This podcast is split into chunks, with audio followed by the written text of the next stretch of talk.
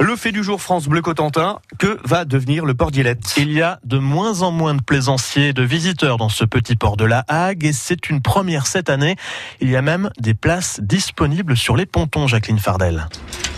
Oui, en cette fin d'hiver, seul le bruit des mâts des bateaux vient troubler le silence. Alain Cossé, le président de l'association des plaisanciers, le constate. Le port se vide. Pour la première fois cette année, 28 places disponibles sur les 370 anneaux du port. Les personnes qui sont arrivées dans le port, y compris un ponton il y a une vingtaine d'années, par leur âge, quittent leur activité. Il y a aussi euh, l'effet euh, des jeunes qui n'intègrent plus les pontons puisque ça coûte trop cher. Tout ça fait que activités du port en prennent un petit coup. Quoi. Et à cela s'ajoute à Port Dielette des travaux ces dernières années et du coup, constate Christian Jourdain, membre de l'association des plaisanciers, certains sont partis vers d'autres ports plus attractifs. Aujourd'hui, le port qui est un attrait touristique pour notre canton, euh, euh, on n'a pas le sentiment que cet attrait touristique soit réellement mis en valeur. Donc, euh, ben, les gens préfèrent partir sur Carteret. Carteret, on dit c'est un port dans la ville. C'est vrai qu'il y a de l'animation qu'on n'a pas encore aujourd'hui à, à J'espère que ça viendra. Le nombre de visiteurs a chuté en 5 ans à Port Dielette, là où on était sur une moyenne de 1500.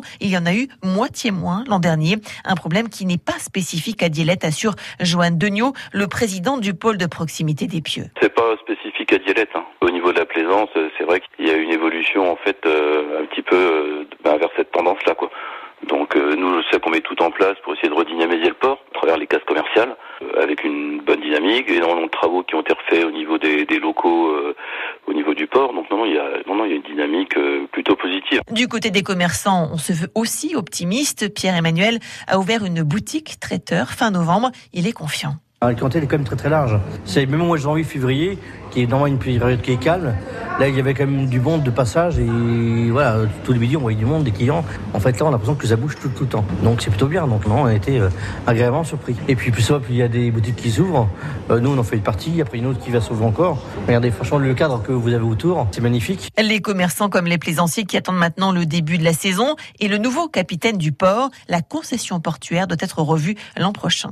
Un port d'Yalette qui doit donc faire face à la baisse du nombre de plaisanciers fait du jour à retrouver sur francebleu.fr.